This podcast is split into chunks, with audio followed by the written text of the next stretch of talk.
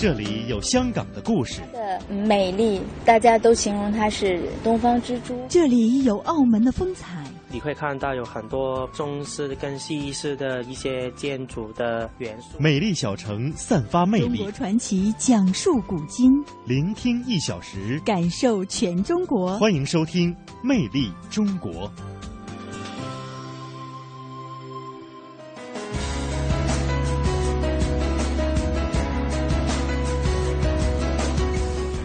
听众朋友，大家好，欢迎您收听中央人民广播电台华夏之声为您送出的《魅力中国》节目，我是马瑞。各位好，我是宋雪。节目的一开始，来为大家介绍一下今天节目的主要内容。广东佛山超过千名小学生齐写《孝经》，创吉尼斯世界纪录。秦始皇兵马俑在美国一家儿童博物馆展出。魅力新闻点点听为您介绍发生在华夏大地的魅力新闻。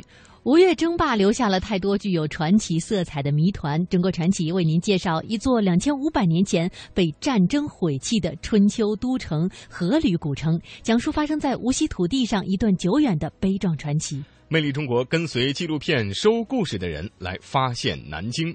五月十二号是五幺二汶川特大地震六周年的日子。那今天的魅力小城，我们一起来感受新北川的新生活。节目最后的香港故事，我们跟随香港电视呃香港电台主持人走进饶宗颐文化馆，体味住在文化里的感觉。魅力中国首先进入到今天的魅力新闻点点听。魅力新闻点点听。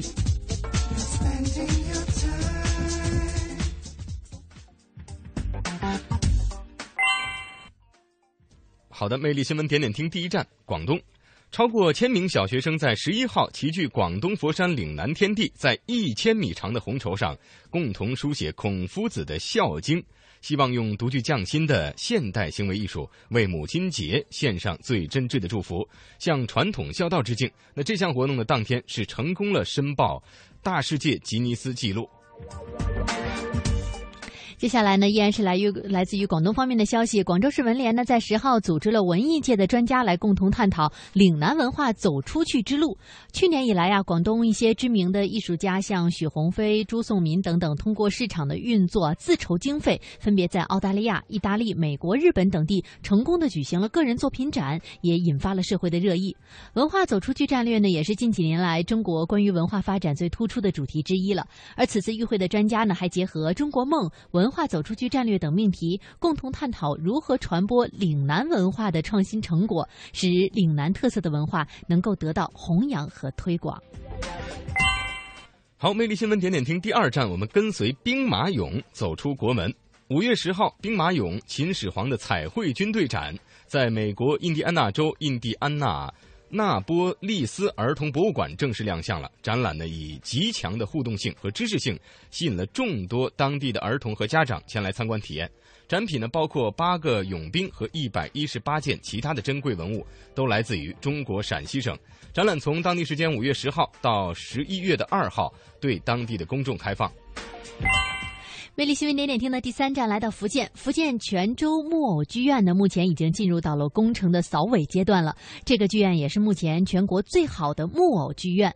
泉州木偶剧团呢，也希望能够以此为契机，促进木偶戏这种古老的剧种传承和创新，并且开展对台对外的交流，有计划的引进国外优秀的木偶剧表演，让木偶之乡的民众能够领略到更多的、更优秀的木偶表演。魅力新闻点点听第四站天津。近日，中国著名的古典诗词研究专家、南开大学中华古典文化研究所所长叶嘉莹先生九十年华诞暨中华诗教国际学术研讨会在天津南开大学隆重举行。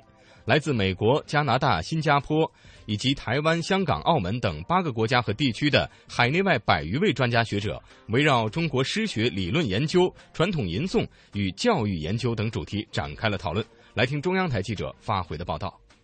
本次中华诗教国际学术研讨会围绕中国诗学理论研究、传统吟诵与教育研究、叶嘉莹教授诗词曲创作、治学思想及教育理念研究等主题展开研讨。会议邀请到台湾著名诗人席慕容、著名作家白先勇等专家学者，他们将为南开师生带来一系列专题讲座。本次研讨会不仅是一次学术上的交流活动，同时也是广大诗词爱好者为叶嘉莹先生九十岁寿辰的庆祝活动。在活动中，叶嘉莹先生不仅与南开学子分享了自己与诗词的缘分故事，还当场吟诵了一首抗日战争困难时期自己所作的诗，与广大师生共勉。又写了一首诗，我说：“今夜西风汉大臣，贝甲哀叫不堪听。清明半日寒人尽，灯火甚小夜有情啊！”但我眼前有一盏灯。就代表我内心也有一盏灯，所以灯火甚小夜有情，我还是关怀人间的，我还是愿意为世界做一番事业的。所以后面我就说，我说入世一片愁似海，讨长不见印为名。我将来要为了我们国家，为了人民。入世你就要有劳苦，入世你做了事就满免不了受到埋怨，就免不了受到别人的批评。那么你如果选择了入世，你就要放开，你就拼掉任凭别人的批评，你要负起责任去做。为在祖国传承优秀传统文化，传播中华诗词，叶嘉莹于二零一三年回国定居。目前，南开大学正在修建一所集教学、科研、办公、生活于一体的小楼，取名嘉陵学社，供叶嘉莹先生居住使用。天津市文联主席陈红：嘉陵的学社成为诗词爱好者大家的一个沙龙、一个聚会的场所，也是夜间传道之所。同时，我们还是开放的，对全天津市、对全国各地，我们会有一些定期的活动。留恋秦淮河边江南小调的优雅，欣赏塞外草原万马奔腾的热情，拥抱乡间古老民居的白墙灰瓦，抚摸古城王府宅院的古树幽兰。在行走间感受华夏大地的博大精深，在聆听时体会中华文明的深邃悠远。魅力中国，风景如画。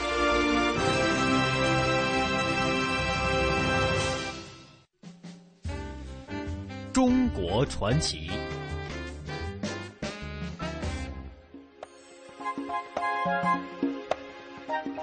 好的，来到中国传奇，今天的中国传奇啊，要为大家讲述一段悠久的悲壮的传奇。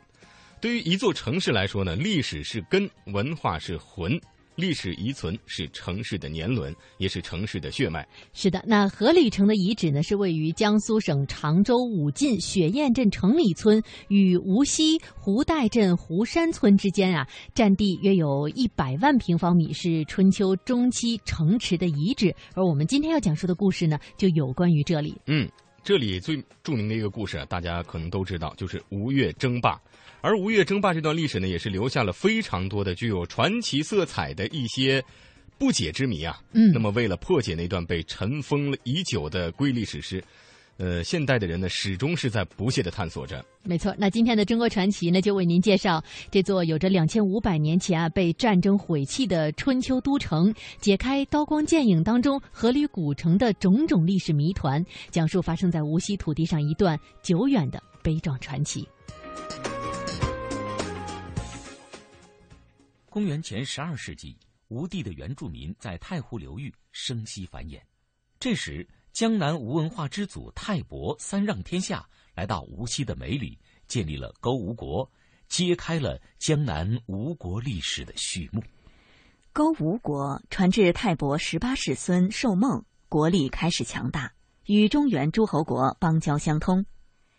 泰伯二十世孙阖闾攻楚伐越。成为春秋五霸之一。公元前五百一十四年，阖闾命伍子胥筑城，这就是今天要讲述的阖闾城。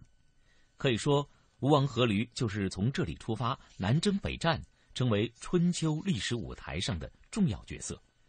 吴国也从一个无名小邦一跃成为纵横江淮间的一支劲旅。公元前四百七十三年。越王勾践卧薪尝胆灭掉了吴国，一个兴盛的王国就此戛然画上了句号。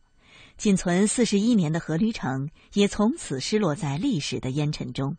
当历史的年轮转向二零零四年五月，在太湖之滨的无锡湖岱镇，常州武进雪堰。当地村民在开沟挖渠铺设地下管道时，突然有人发现铁锹下有些异样，继续向下挖掘，一大批沉睡在地下千年的文物惊现在了人们的眼前。当时在场的人们告诉记者。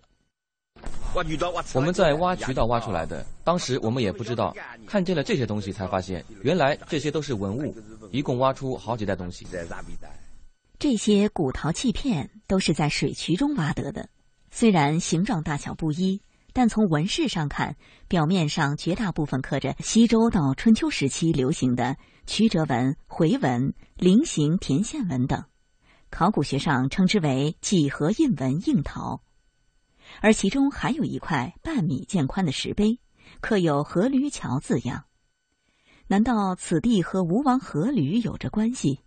这从当地的民间传说中得到了一些印证。是东城门，那里就是东城门。接下来是吕江东城村，进城的人都要从这边进来。这里进来只有两座桥，四周围都是护城河。此地的城墙。一丈多高，也就是三米多高。后来成立了人民公社以后，生产的就弄一个城墙，普遍的之后种粮食。二零零七年三月，时任江苏考古所所长的张敏带领联合考古队来到了古城遗迹，拉开了勘察阖闾城的大幕。随着考古专家们一个个令人振奋的发现，这座千年古城神秘的面纱逐渐为我们揭开了。考古发现。阖闾古城呈长方形，分为外城和内城。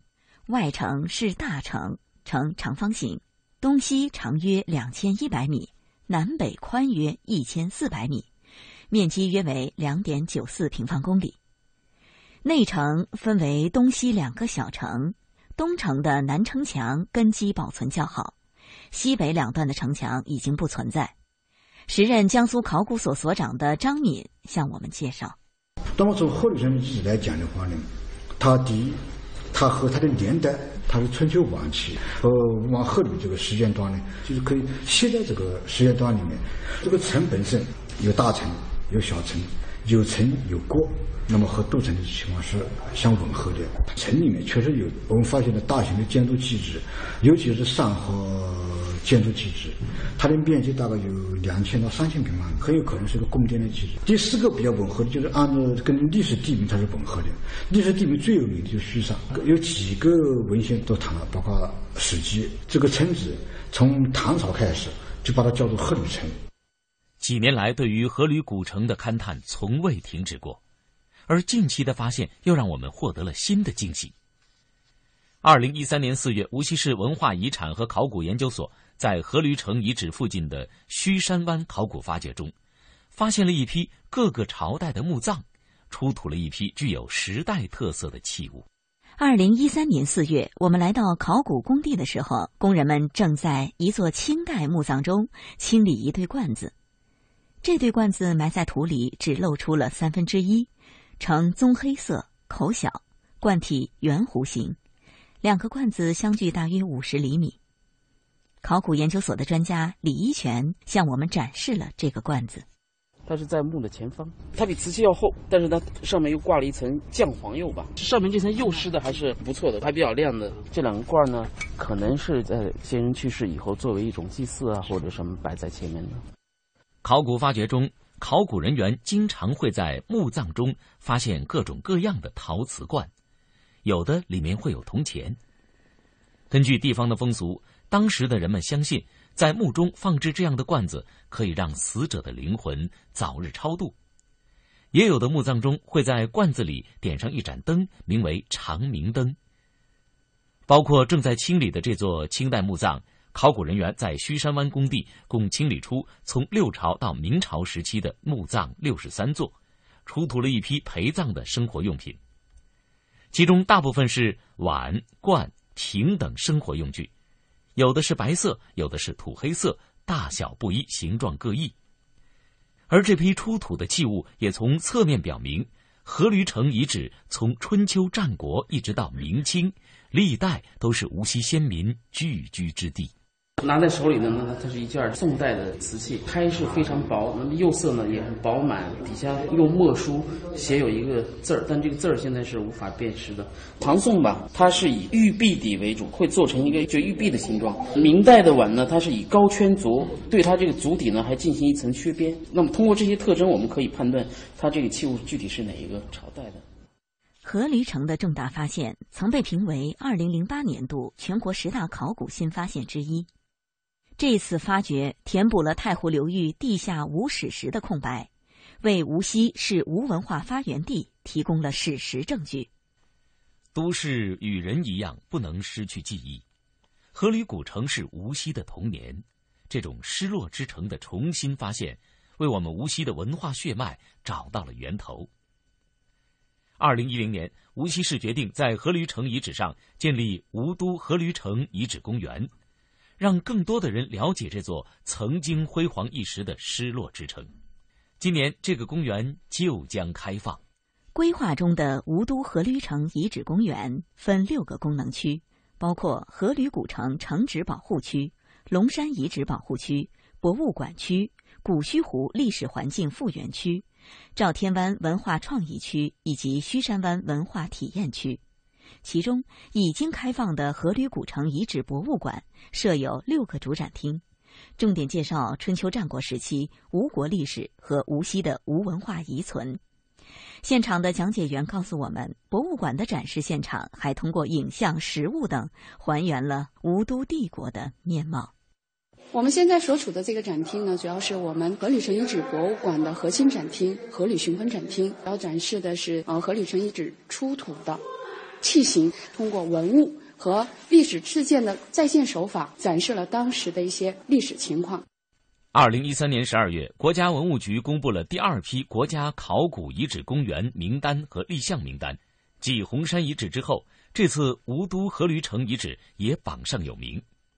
至此，无锡成为全国范围内唯一拥有两个国家考古遗址公园的地级市。无锡吴都阖闾古城遗址管理处何峰峰介绍说，在阖闾城跻身国家考古遗址公园后，无锡市将着重遗址本体的展示，加快修复东城格局。预计今年内就有望向世人呈现两千五百年前春秋晚期城池的基本面貌。布展过程还是比较紧张，量比较多，有好几件东西都是第一次对外公开展示。从中也可以看到我们吴国的这个历史和文化的特色。中国汉字讲究方方正正。爷爷，你还说过，做人和写字一样，都要端端正正。对呀，你看，一竖像人的脊梁，直才会挺拔；一横。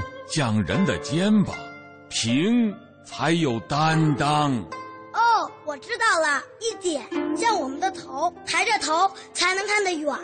一撇一捺，相互支撑，就是一个人字啊。天地玄黄，宇宙写端端正正中国字，做堂堂正正中国人。足不出户，感受中国魅力，感受中国魅力。华夏之声，魅力中国。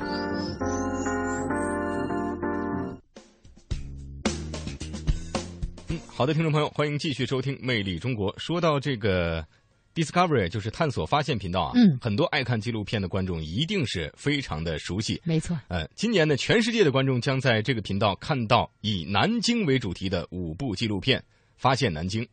这是 Discovery 探索发现频道十八年以来啊，第一次以一个城市为主题来拍摄这样一个纪录片。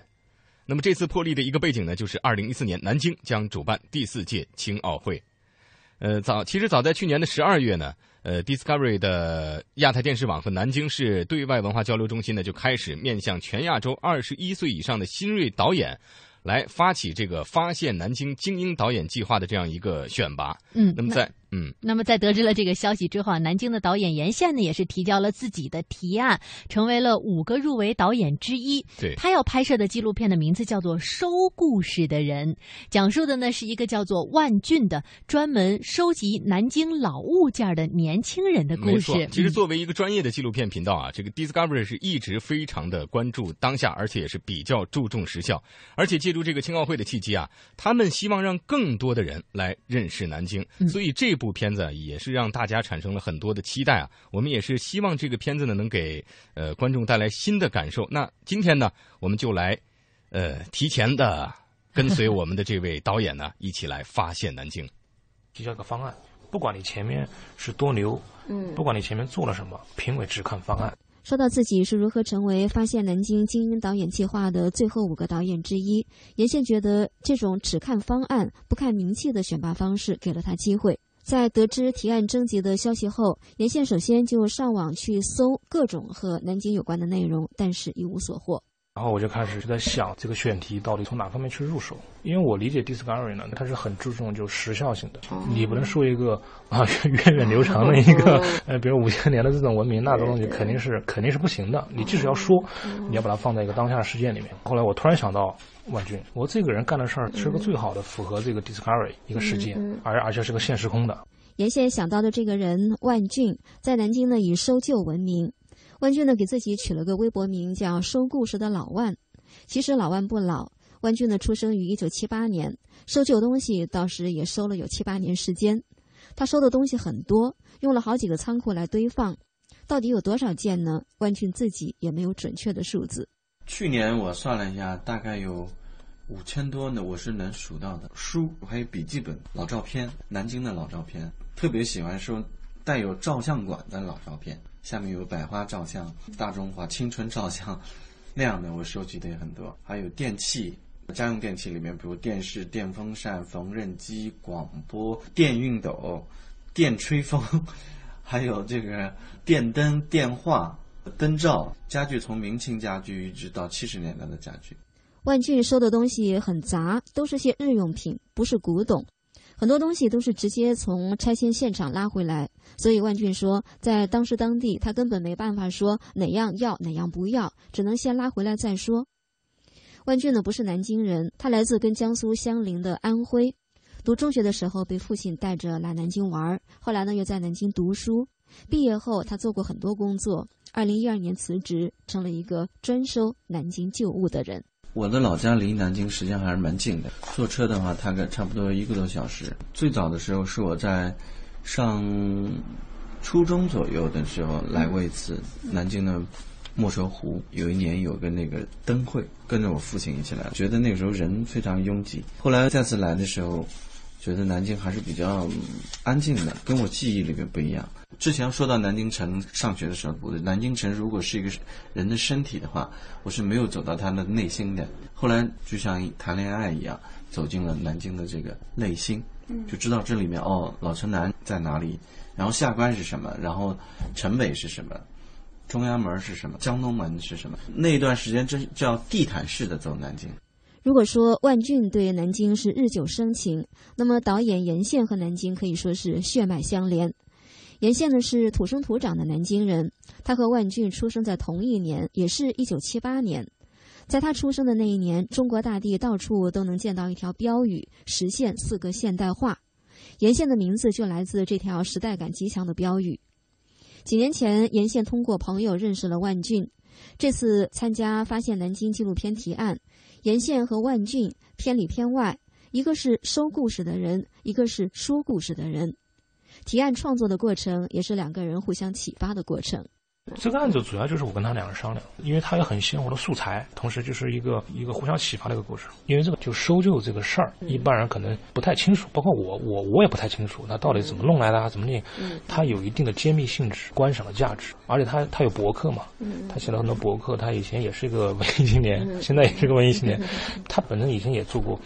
呃，什么歌手啊，也做过策划，做过这些晚会导演，他做的事儿也很多，所以他本身他这个人的这种性格在这儿，他甚至他给你的东西是你想象不到的，就是他会让你联想。当时他写了一段，就是其实没有什么故事，就他他跟一个卖家怎么去接货的，他描述了一下，比如说，哎呀，傍晚什么在中山码头，什么什么之类的。我突然就想到一个词儿，我就把它写到案子里面。我说这是一个个在月黑风高的夜晚，这种这种这种故事，就是它会让你有这种联想，而且让你有画面感，有画面感，有画面感。严宪说，在他寻找发现南京纪录片拍摄内容的时候，他最先想到的一个词是碎片。他认为碎片化是当代社会最显著的特征。在他看来，万俊收藏的那些旧东西。都是过去时光遗留下来的碎片。你想啊，他现在搜的东西其实不都是碎片吗？他搜的，比如说一个家具、一个碗、一个碟、一个明信片、一个什么广告纸、一个老的钟，这些东西它只有存活在以前那种一个大宅子里面，一户人家住着，那它它才有意义。但是现在这些东西都都拆迁、城市化进程都被都被都被改改掉了，它只能以碎片的形式保存下来。嗯嗯，他现在做的就是叫重新复原嘛，重新让人家知道里面后面的故事。嗯，比如它里面有一个有个眼镜盒，它眼镜盒虽然虽然有点旧，但是它眼镜还在，以前的那种软兜，镜片上是完整的。嗯，而且非常非常难得的是，就是这个镜片主人存单还在。嗯，他考察了。金益眼镜行的。对对对，他他他考察了一下，说是民国的一个军官之类的。哦。然后它上面写的就是金光读书用。你要有你要是真的是觉得有意思，你可以再往下去。去去打探，其实它会带来很多很多让你去想象的一个空间。用那些像碎片一样的旧物来想象拼凑曾经的南京形象，这是沿线的纪录片特别强调的，从小处着手，而从大处着眼。沿线说，收旧背后他看到的是中国快速的城市化进程这个大背景。这个收旧的这个事儿背后，其实反映的也是一个城市化进程这么一个主题。从这个侧面，其实也是在去反映现在。当下的中国社会变迁的这么一个风貌，嗯，我想去突出这一点。比如说，他不停的去跟那些拆迁工地，不停的要跟那些推土机去抢时间。在沿线的纪录片提案中呢，他一共总结了五点方案优势。他说，这部收故事的人要讲的是好几个层面的故事，不仅要讲万军的旧东西是怎么收来的，怎么经手的，后面有什么故事，还特别要讲他是怎么推广的，怎么重新利用这些东西的。他怎么把它推广的？他怎么重新利用的？就是他的梦想，就是他经手之后的一个未来的一个趋势。嗯，所以他不单单指一个所谓的说故事的人，他不是说说一个静态的故事，而是把自己也作为一个主角，放在这个故事当中。他是一个很非常动态的这种呈现方式，展示给大家。在收旧的过程中，万俊接触到各种各样的南京人。他说，他常常能碰到人的一辈子。因为我当时做了一个老玩具展。然后那个老爷子给我打电话，也打了好多电话。他过去是一个修车的，修了一辈子自行车。然后呢，他是一个非常有心的人，他收了一箱子自行车锁。他说：“我这个要送给你。”哎呀，老爷子如数家珍，各种各样的锁，怎么一个设计法？他一说的时候，我发现哦，原来自行车锁里边也有乾坤。他家里边有些东西，比如说过去东西，他会发现卖没有意义。他觉得要送呢，他也不知道送给谁。然后他觉得，给我呢，他会觉得特别的安心。后来别人又送我三轮车什么的，他把他父母的结婚照，还有他过去父母写的情书都给了我。这是他们家庭里面最私密的东西。但是他觉得这个东西放在你这儿更好，给你呢，你会关注他，对吧？你将来去做展览，让更多人看到。这些年，万俊用收来的旧物办了不少展览，有玩具展、南京老门牌的展览等等。今年三月八号到十六号，万俊刚刚又在南京办了一个展览，名为《格物：民国南京的衣食住行》。沿线呢也去现场拍了。在做收藏的过程中，万俊慢慢成为了一个策展人。他的理想是在南京有一个地标式的生活馆，把那些旧物做成流动的展厅。而对于沿线来说，南京是他生长的城市，是熟悉的，但也是有待不断发现的。比如发现万俊这个人，拍摄他的纪录片，是他这个老南京人重新发现南京，向更多人介绍南京的一种方式。因为他收的这旧物主要是民国的嘛，中国人可能有有点开始模糊了。嗯，如果不是在南京这个地方人，嗯嗯，还有就很多其实老外是根本不知道南京这个地方，那你告诉他什么呢？嗯，所以他这次 Discovery。他说要推出个城市，我觉得这是对的，或者说这是一个很有很有价值的一个一个角度。那那你怎么去去说这个事儿？嗯嗯。那么这个这个旧物它是个最好的一个载体。二零一四同城金融云服务领航者，央财云城强。强势登录，登录三 w 刀 cnfn 刀 tv 或下载安卓手机客户端，即可注册财富共享。这里有权威专业的投资机构，这里有热门抢手的理财产品，这里应有尽有。入驻央财云城，共创财富未来。央财云城，指尖上的金矿。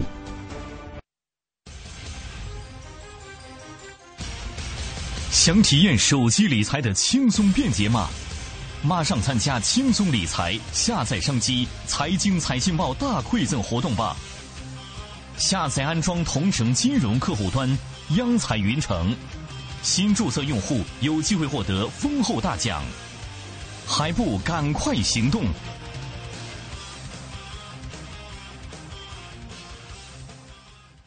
万款珠宝强势登陆央彩云城，一次供你万种选择。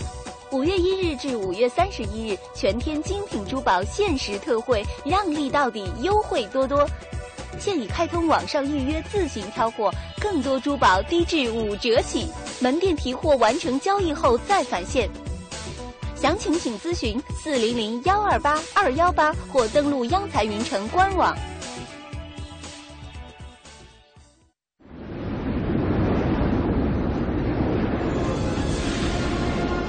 这是黄河之水的滋养浸润，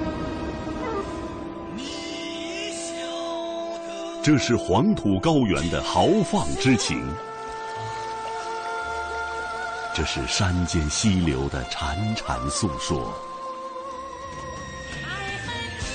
这是传统的见证，更是一种传承。大美中国，来到这里。你可以欣赏的远不止这些。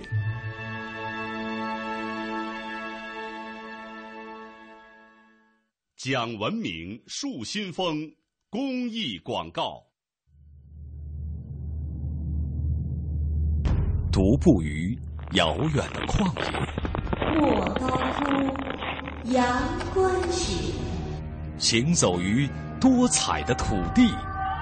喀纳斯秦淮河，点亮历史的痕迹，带你穿行于大漠孤烟的塞外草原，在沙砾间留下足迹，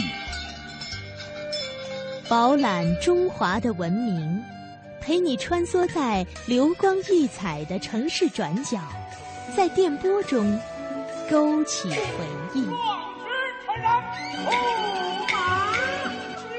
魅力中国，我们一起去感受中华大地的博厚与悠远。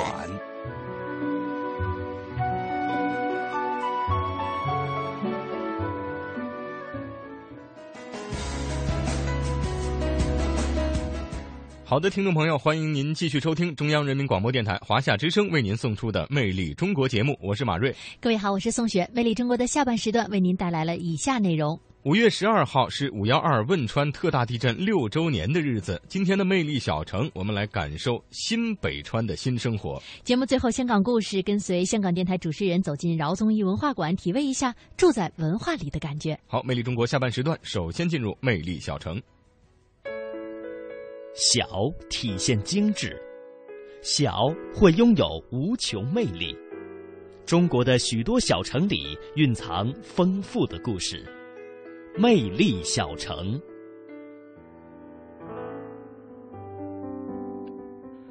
五月十二号是五幺二汶川特大地震六周年的日子。时隔六年，再看昔日满目疮痍、举国情牵的地震灾区，新的民居鳞次栉比，新的城镇、新的村庄欣欣向荣，新的学校、新的医院设施完备，新的企业、新的园区勃勃生机。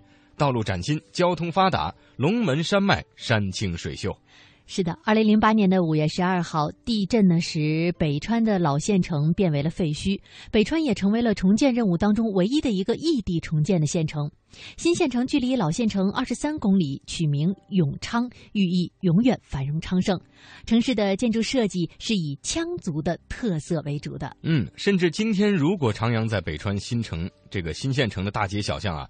甚至都会有一种这个时空地域倒错的感觉啊，分不清这里究竟是花园、公园还是县城呢？那今天的魅力小城，我们就走进新北川，感受这里的枪风枪韵。地处龙门山断裂带的北川羌族自治县，是2008年512汶川特大地震的重灾区。仅老县城所在的曲山镇，遇难人口就有一万多人。在灾后重建过程中，为了让北川人有一个安全宜居的新家园，北川县城也从地处高山峡谷地带的曲山镇，搬到了地势平缓的永昌镇。在记者眼里，这里不仅是一座现代化的新城，还有着浓郁的羌族特色。我们现在呢是在北川的一条商业街，叫做北川巴拿恰。巴拿恰是羌语，意思是做买卖的地方。在这儿呢，虽然一切都是新的，但是呢，在建筑上很多都保留了一些羌族的风格特色，比如说那些白石，还有在这个牌坊上挂着的羊头，都是非常典型的羌族建筑风格特色。北川羌族自治县是中国唯一一个羌族自治县，全县二十三点八万人口中，羌族人口超过三分之一。根据流传下来的羌族史诗《羌歌大战》记载，羌族人的祖先原来在西北地区以牧羊为生，后来在南迁的过程中，他们又拿白石做武器战胜过对手，因此在羌族人心目中。白石和羊头是同样神圣的图腾，在北川还有很多美丽的羌寨。离开北川新县城，沿着双向四车道的山东大道向北行驶。新北川是由山东省整体援建的，因此这里的主干道也被命名为山东大道。车行半小时，我们来到了雷鼓镇猫儿石村的吉纳羌寨。我们现在呢来到了吉纳羌寨，一排一排灰色的石屋呢，就非常的具有羌族建筑的风格特色。这个羌寨的位置啊，应该说是非常的好，依山傍水，桥下呢就有这个潺潺的小溪流过，山间呢也是云雾缭绕的，环境非常的优美。我们现在呢就要进这个吉纳羌寨去看一看。吉纳在羌族文化中是美丽女神的名字，吉纳羌寨。这个名字和景色一样美的羌寨，也是北川在五幺二汶川特大地震后最早建成的永久性集中安置点。由于紧邻连接新老县城的山东大道，交通方便，这里已经成为游客参观北川灾后重建的一个旅游点。我们一进这个吉纳羌寨，就看到路边呢有很多这个摆着的小摊儿，有卖这个水果的，还有卖一些这个干货的。您好，啊，您好，您是从哪里过来的？我从绵阳过来。哦，感觉这儿怎么样？民族风味儿，这这这些西乡文化还比较浓，就是。嗯，然后就顺便带一些这个特产回去，是吧？野生的嘛，自然的嘛，绿色食品是吧？吉纳羌寨依山而建，寨子四周矗立着高高的碉楼。整个寨子共有七十一户，三百多人，每家每户住的都是贴着石片、挂着羊头图腾的两层楼。寨子里的小路虽然弯弯曲曲，但是却非常平整。一路走上去，可以看到大部分村民开的是羌家乐，一楼做餐饮，二楼做客栈。就看到了挂在门边的一串一串这个玉米，就农家的风味特别的浓郁。这家羌家乐的老板名叫王成波，老板娘叫李秋红。看丈夫在厨房忙活着，李秋红主动带记者参观了自己的家。和大多数村民一样，他家也是一楼开餐馆，二楼做客栈。就是因为这个每天都有接待客人，然后这个床上的床单都是这个雪白雪白的哈，非常干净。因为现在那个站在李秋红家的阳台上望出去，不仅可以俯瞰寨子的美景。还可以远眺对面的青山。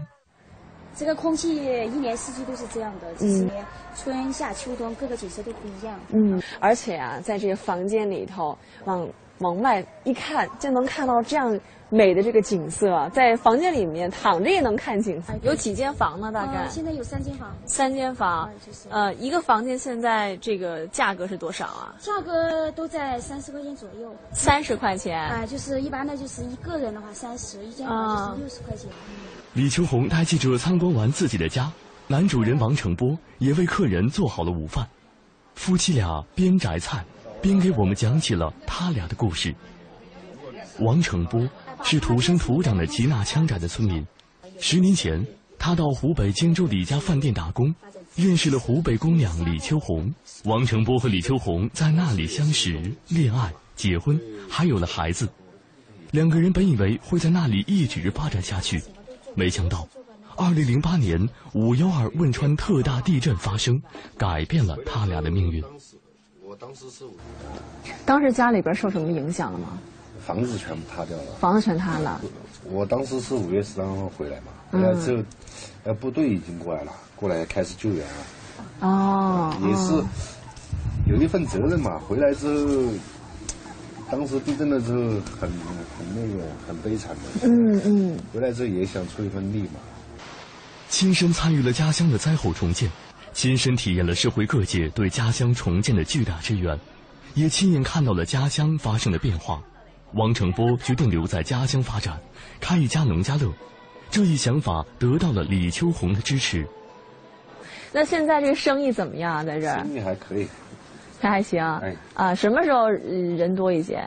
啊，就是从正月初一开始吧。啊。开始一直到七月份开始红枫开始就要淡一点。嗯嗯嗯。然后又从国庆节开始到现在又好一点了。又好一些了。在好的情况下，这个一年，这农家乐大概能赚多少钱？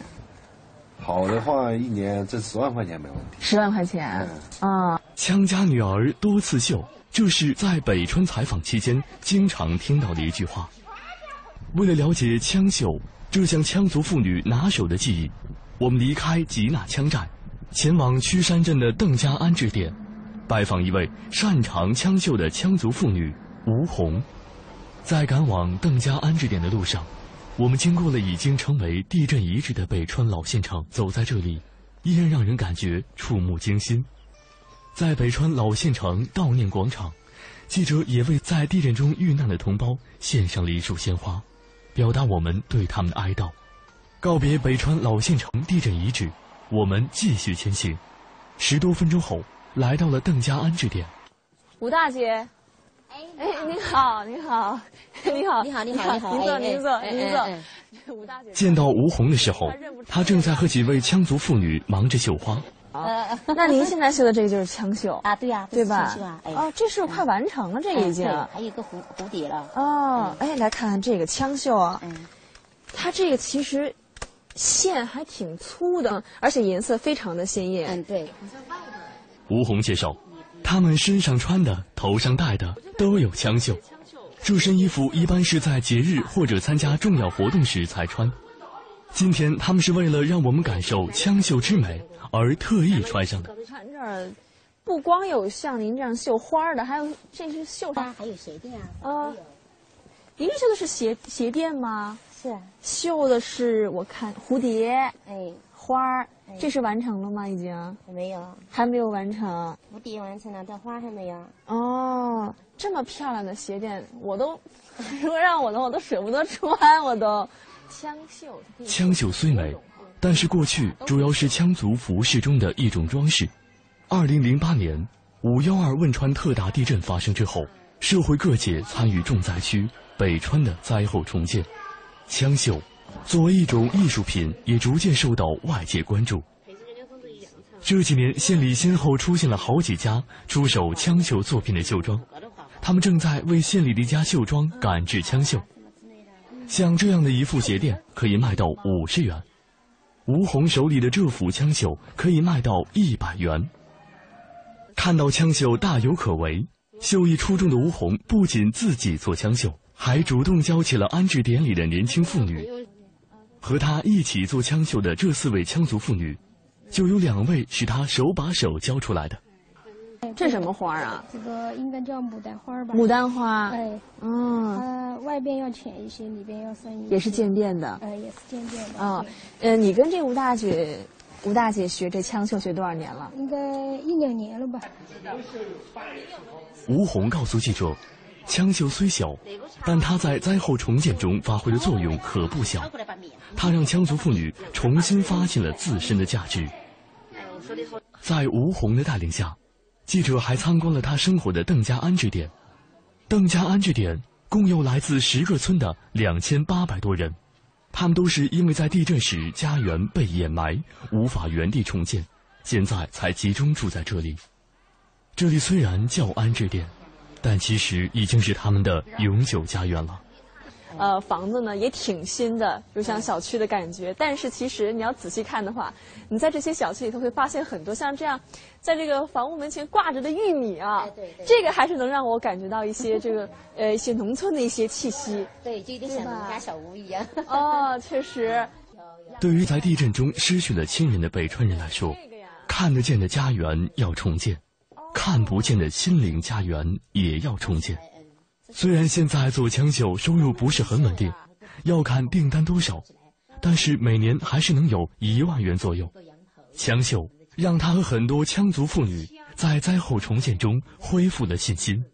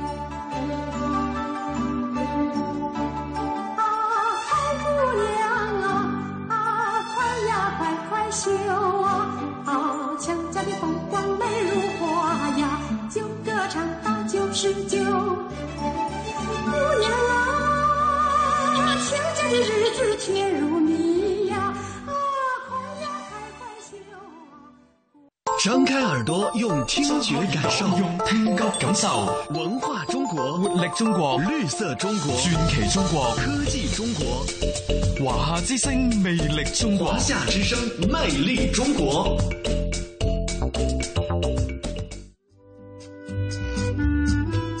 好，魅力中国，接下来来到香港故事的环节。饶宗颐是著名的国学大师，香港中文大学、南京大学等众多名校的名誉教授啊。他的学问呢，几乎是涵盖了国学的各个方面，而且都取得了显著的成就，并且呢是精通梵文。在香港呢，有一家饶宗颐文化馆，由位于香港九龙青山道的旧荔枝角医院百年老建筑群改建而成。嗯，那么今天的香港故事呢，要为大家继续介绍饶宗颐文化馆。在前几天的节目当中，我们也留了一个小小的包袱。那今天要跟大家介绍的那个这个内容很特别，会让大家有一种想住在文化里的感觉，听着就非常有意思。嗯、那接下来呢，香港故事我们就继续跟随香港电台的主持人走进香港饶宗颐文化馆。各位搭客注意，往中環到列車即將到站。傳統現代相映成辉，中西文化共冶一炉，东方之珠，动感之都，香港故事，香港故事。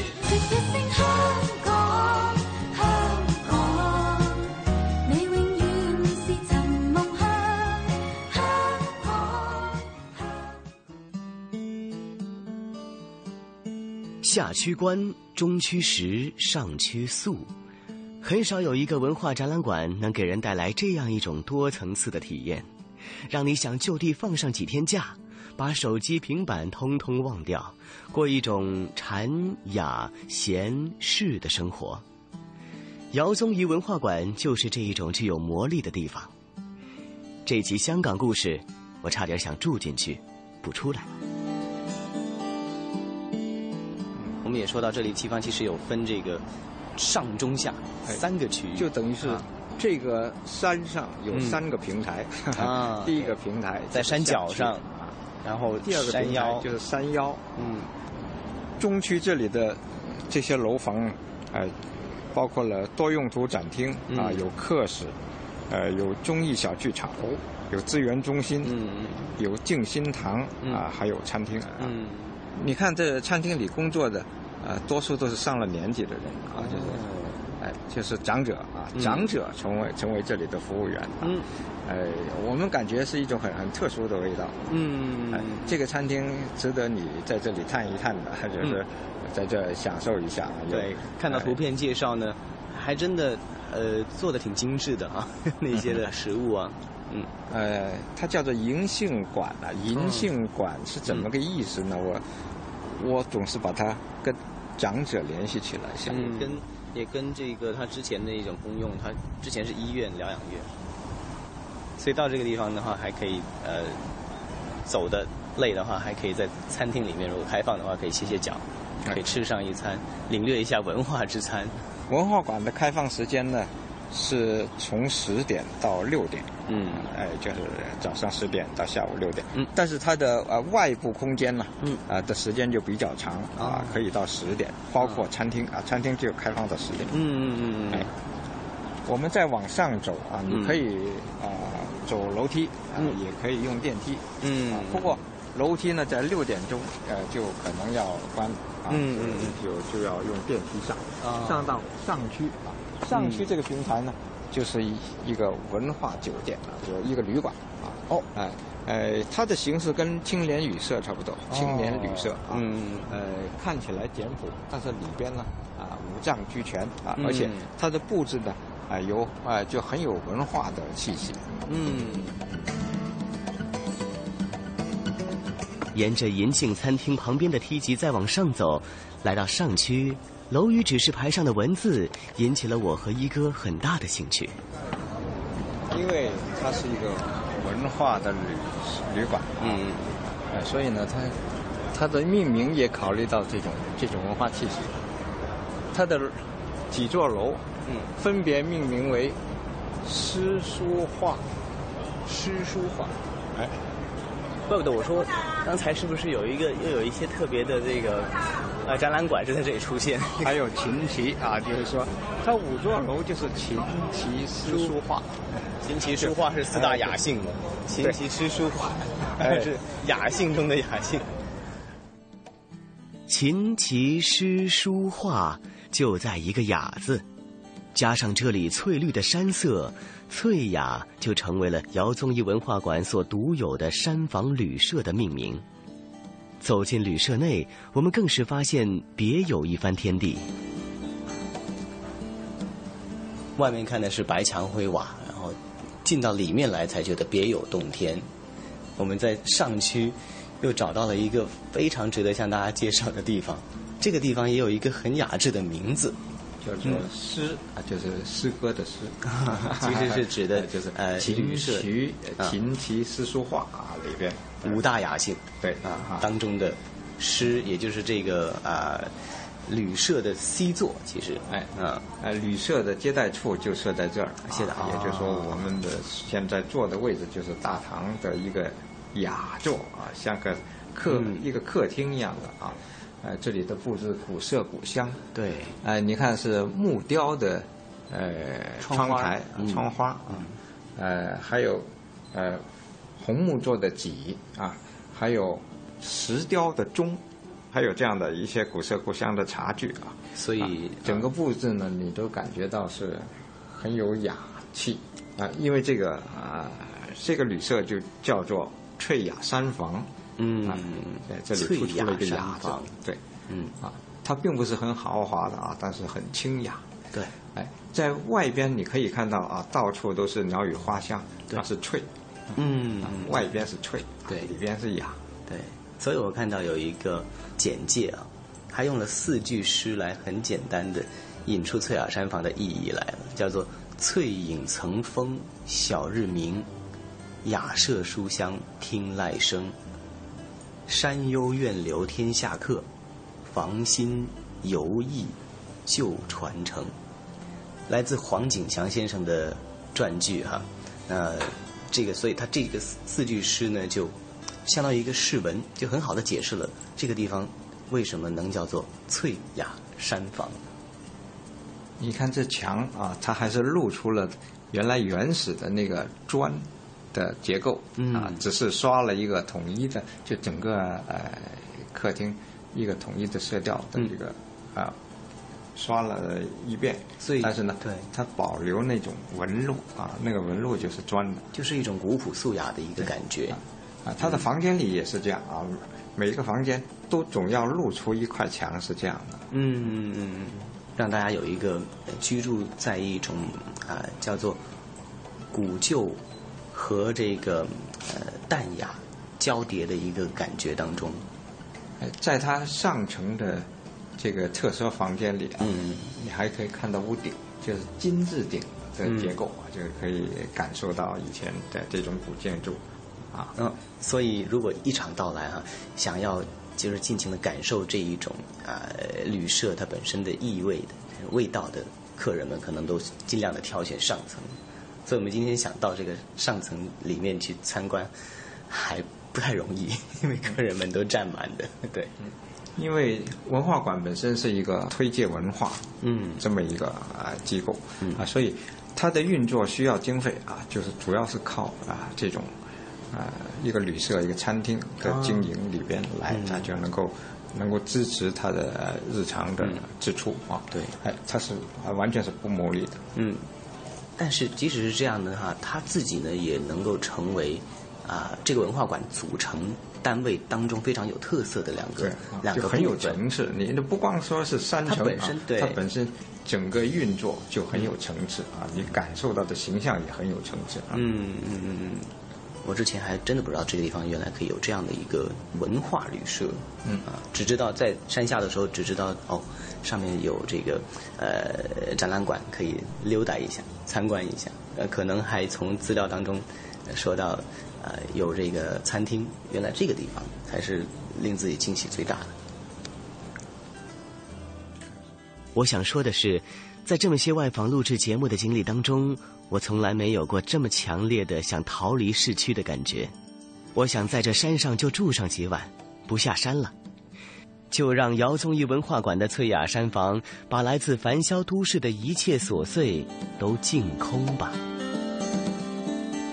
这个地方真的是值得大家来这个深深的领略一下，最好能够住上一两个晚上。以前我。真心没有觉得说会在荔枝角找一个地方去去去住。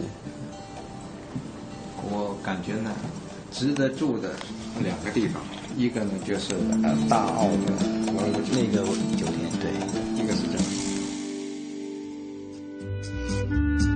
哎，这个住在。文化里，住在文化里，这这个真的是现在很多人啊追求的一种状态。对，我觉得饶宗颐文化馆这三期下来，我想最后这一期大家一定是最意外的。没有想到，大家如果到了这里，不光可以看文化、感受文化，还真的能够住在那里边。对，嗯，尤其是对于现在生活节奏非常紧张的人来说，又想去学习，又想去接受新的东西，然后又有这么一个好的饶宗颐啊文化馆来提供给大家，我觉得大家一定不要浪费这样好的有点迫不及待了。是，好的，那以上呢就是今天。美丽中国的全部内容，感谢您的收听，我们下期节目再会啦！再会。